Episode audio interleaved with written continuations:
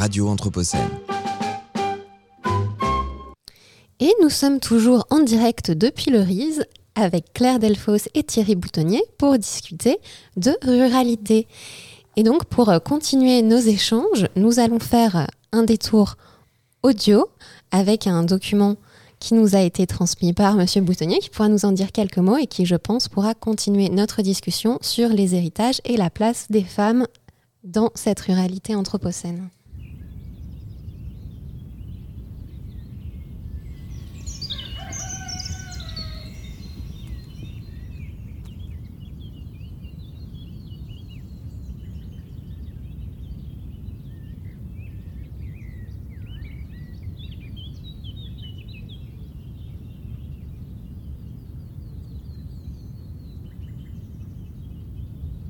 De décrire les sons des paysages de mon enfance.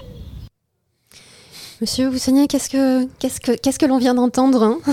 Bah, C'était durant la Covid. Euh, j'étais invité à travailler à côté de Condon euh, avec un vigneron euh, qui est une histoire familiale aussi riche. Et donc, comme on a été empêché, mm-hmm. on, on, a travaillé avec des lycéens, des lycéennes à qui je leur ai demandé de s'entretenir avec leurs doyennes, donc euh, leur grand-mère, des personnes les plus âgées euh, et des femmes, euh, mhm. de façon à ce qu'elles leur racontent comment elles appelaient les oiseaux. Comment, soit elles imitaient ou comment. des petits bruits, soit des. Ou sinon, viens, viens là, ma petite, viens là, ma petite oie des choses comme ça. Et donc on a euh, euh, euh, des, des, conversations téléphoniques, mais aussi parfois à distance, pour pouvoir transmettre entre deux générations une mémoire de la basse-cour, une mémoire de la mer Roi, mm-hmm. une mémoire dont euh, qui a à voir aussi avec des attachements euh, en lien avec les oiseaux. Et puis là, ben, le muséum a lancé une enquête pour ça, vous comptabiliser les oiseaux qui sont dans les, jardins, etc. Donc, comment euh, cette crise d'extinction massive de la biodiversité que nous sommes en train de vivre est aussi une crise de la sensibilité, comme Baptiste Morisot l'a décrit, mais, ou d'autres d'ailleurs, mais comment en fait et, là, il y a eu des études sur euh, la perte de mémoire des attachements, mhm. la perte de mémoire des relations qu'on peut avoir le vivant. Et donc, il y a un enjeu aujourd'hui à, euh, eh ben, avec les, les, braises, là, de, redonner envie de faire ce travail à la fois d'archivage, mais aussi euh, de peut-être de, valorisation et peut-être de, de restimuler un peu ben justement nos imaginaires peuplés. Alors, je vais juste m'arrêter là, mais euh, vous savez, Blanche-Neige, euh, en 1939-40, mhm. euh, il y avait à peu près dans ces images 80% mhm. de la biodiversité de la forêt qui était représentée. Il y avait une grande diversité. Mulan 2000, il y en a plus que 10%. Il y a un dragon. Voilà, bon. Ben, pas qui est le dragon, si c'est Disney ou si c'est. Euh, et, du coup, Claire Delfos, euh, qu'est-ce que ça vous évoque, toutes ces questions de mémoire euh, vivante, de Merlois, de, cette mémoire et notamment cette mémoire féminine de la ruralité? Alors, j'irai, moi, sur le registre un petit peu plutôt bah, des savoir-faire. Mhm. de la mémoire des savoir-faire sur lesquels justement j'ai travaillé depuis ma thèse. comme maintenant je suis, je suis plus toute jeune, ça fait longtemps. Euh, sur euh, les savoir-faire liés au fromage euh, en particulier. J'ai beaucoup travaillé aussi avec les ethnologues là-dessus. Et là, c'est vraiment des savoirs, alors des savoir-faire masculins, mhm. mais la transformation du fromage à la ferme, c'est souvent un savoir féminin mhm. qui est peut-être oublié, qui a été valorisé ou dévalorisé, ça dépend des, des périodes, mais euh, avec euh, enfin, voilà, tous ces savoir-faire qui vont euh, de la transformation des produits. C'est vraiment quelque chose d'important. Donc là, c'est par exemple, bah, vous parliez des volailles, mais maintenant j'habite pour Cambres, donc c'est tout le savoir aussi de la, du, travail de la, du chapon et de la bah, de la mhm. volaille grasse, mhm. donc, euh, qui sont des savoirs euh, féminins et qui, qui se perdent euh, aussi. Donc il y a une sensibilité qui est effectivement, dans, dans le bruit, la reconnaissance des animaux euh, et des oiseaux. Mhm. Par exemple, euh, moi j'ai une grand-mère qui me disait écoute, euh, voilà, ça c'est euh, tel oiseau et elle vole comme ça, etc. Qu'on ne retrouve pas dans une autre campagne. Euh, C'est pas les mêmes oiseaux, c'est pas les mêmes bruits. Euh, c'est pas les mêmes bruits euh, dans, dans l'ensemble, donc ça c'est c'est effectivement quelque chose qui est important. Mais je dirais en tant que euh, euh, savoir-faire des femmes, savoir-faire alimentaire, savoir-faire de conservation, Mhm. mais pour pas limiter quand même les femmes à, à que ça, euh, il y, a, il y a aussi euh, tous les savoirs euh, autour du jardinage. On, Mm. on travaille en ce moment sur on a un gros projet sur euh, jardin, potager, euh, en verger euh, en milieu rural et petits élevages justement Mhm. qu'on voit revenir, euh, élever des poules, euh, pour, euh, voilà. Donc là, là, il y a euh, aussi beaucoup de choses. Et quand je parlais tout à l'heure de savoir naturaliste, c'était dans cette idée de, de connaissance aussi. Mhm. que, Par exemple, quand on travaille sur les, les alpages, Mm. on sait qu'on doit mettre les bêtes à, cette- à tel moment, euh, Mhm. parce que là, il y a telle alimentation, tel type de bête là aussi. On, on, a, on, on parlait en aparté tout à l'heure euh, du charolais, mais il y a tout un travail de l'herbe euh, aussi. Et c'est cela que je parlais de savoir Mhm. euh, naturaliste, entre guillemets, c'est-à-dire ce lien euh, à la nature. Mais je dirais aussi, euh, parce que là on reste très agricole, je- je- en tant que géographe, c'est aussi euh, le rapport aux lieux et la Mhm. connaissance des lieux et des noms de lieux. Oui. J'ai toujours été frappée que les, les- les lieux à la campagne ont, ont des noms. Et ces noms sont perdus aujourd'hui. Il y a Mhm. eu le remembrement, et il y a Mhm. des formes de parcelles ou de lieux qui étaient liées à, à ça, ou à un arbre, ou à telle chose, ou à la couleur du sol. Et ça, aujourd'hui, eh bien, je ne sais pas si c'est aussi quelque chose qui est transmis euh, ou qu'on a oublié. Euh, on passe par les routes, euh, on va plus dans les chemins. Alors, je ne vais pas dire que je suis une fanat de la chasse, mais moi, je l'ai appris avec des chasseurs aussi. Mm. On sait les limites, on sait euh, plein, plein de choses, on, on parcourt Mm. euh, le territoire. Et je pense que ce parcourir, et aujourd'hui, on retrouve peut-être certaines formes avec euh, les balades comptées, euh, Mm. par exemple. euh, mais euh, ce serait peut-être bien de l'associer aussi avec euh, ces noms de lieux qui font rêver. Moi, je pense euh, des rues qui, euh, qui s'appellent euh, la, la Fontaine du Toit, euh, des choses comme ça, c'est- qui, qui, euh, voilà, qui, qui sont, font partie aussi de ce patrimoine. Voilà. Et justement, cette euh, poésie de, de la toponymie, Mhm. et notamment des noms de lieux, euh, j'imagine que ça peut aussi euh, nourrir euh, votre travail, Thierry Boutonnier, en tant qu'artiste arboriculteur. et euh, donc, euh, quelle est un peu cette euh, relation que vous entretenez avec euh, cette mémoire euh, du lieu et cette, euh, ce récit un peu implicite de ces espaces C'est peut-être le moment de parler de gratte-terre. C'est le- pile le bon moment de parler de gratte-terre.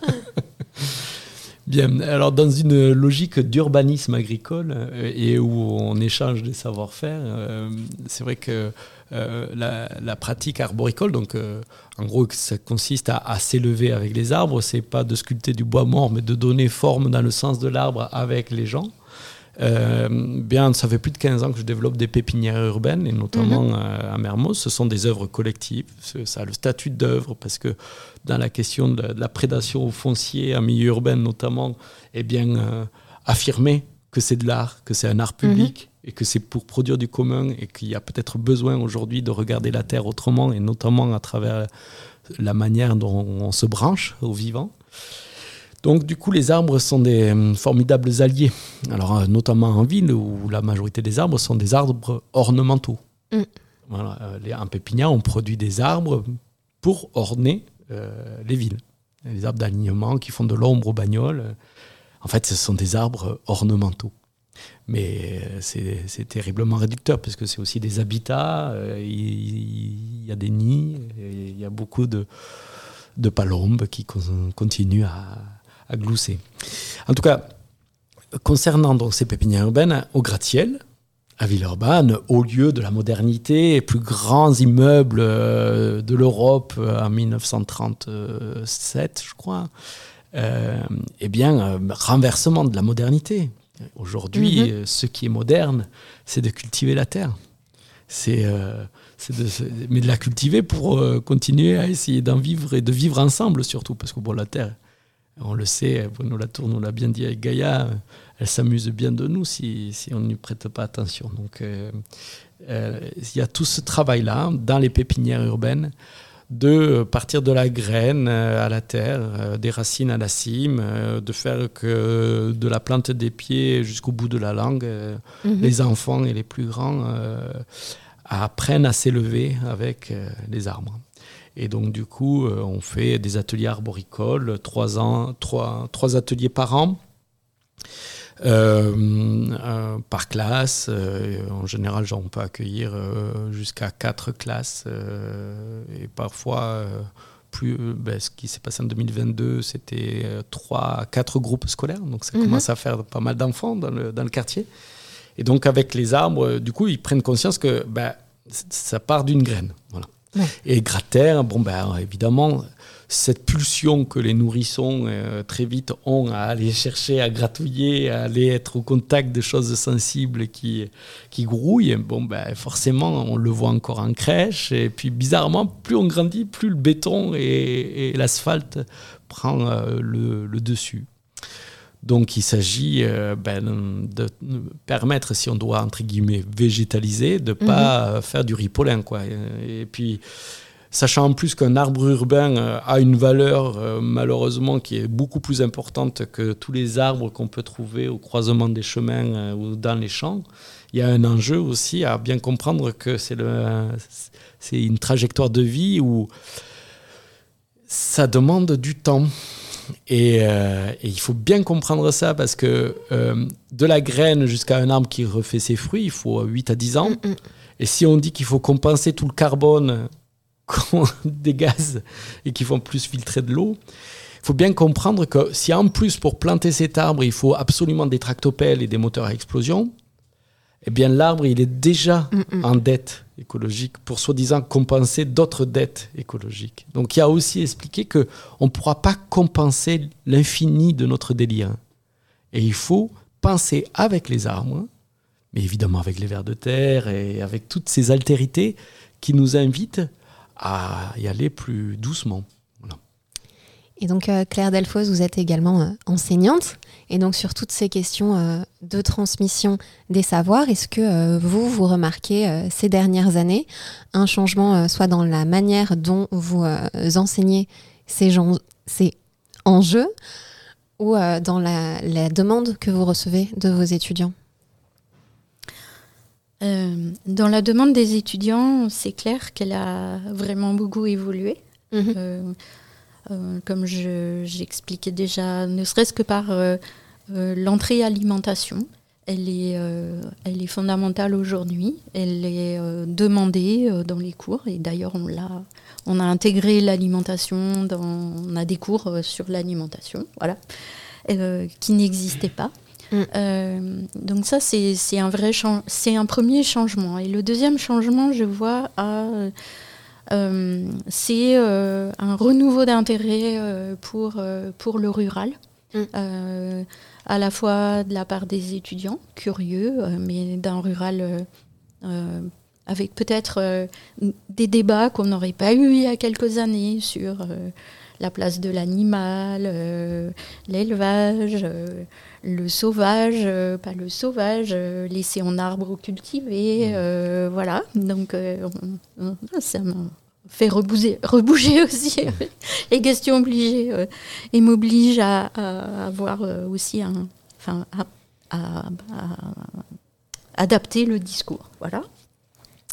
Et puis euh, donc euh, ce qui est intéressant aussi, c'est que euh, justement, on a aussi, on avait euh, euh, pendant pas mal d'années, pas mal de décennies, peu de peu d'étudiants qui venaient s'inscrire en, en géographie, en particulier Mhm. en- sur le rural, et qu'aujourd'hui on a une vraie demande forte, pas seulement sur l'alimentation, mais le rural d'une manière générale. Et je pense que ça, ça c'est beaucoup plus récent que euh, l'alimentation. Eh bien, euh, Euh, J'ai une question. Est-ce que la Covid euh, a eu un effet euh, Je ne saurais pas trop le dire, ça, euh, sur euh, les étudiants. Euh, je pense que ça a un peu changé avant. Il y a eu, il y a eu quand même les Gilets jaunes. Il y a eu tout un discours sur le rural de la relégation. Un, un, discours aussi sur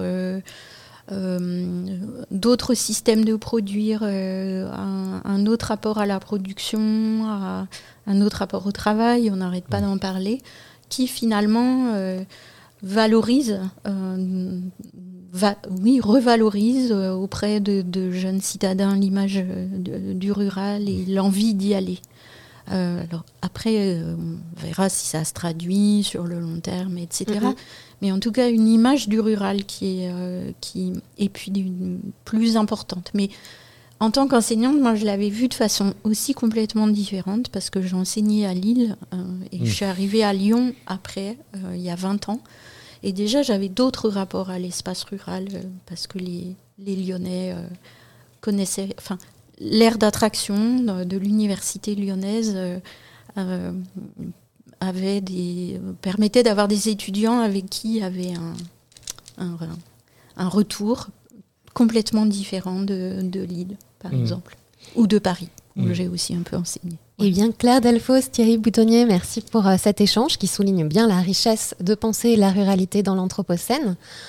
Pour nos auditeurs rhône-alpins, Thierry Boutonnier vous proposez ce dimanche à Villeurbanne une chaîne des chaînes, donc une chaîne humaine pour accompagner le déplacement de 50 arbres. Et vous serez les 30 et 31 janvier aux journées recherche et création des beaux-arts de Valence sur les arts de subsister.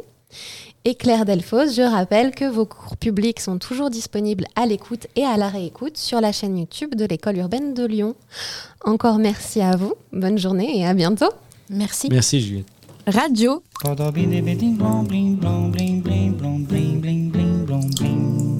À l'école de l'Anthropocène.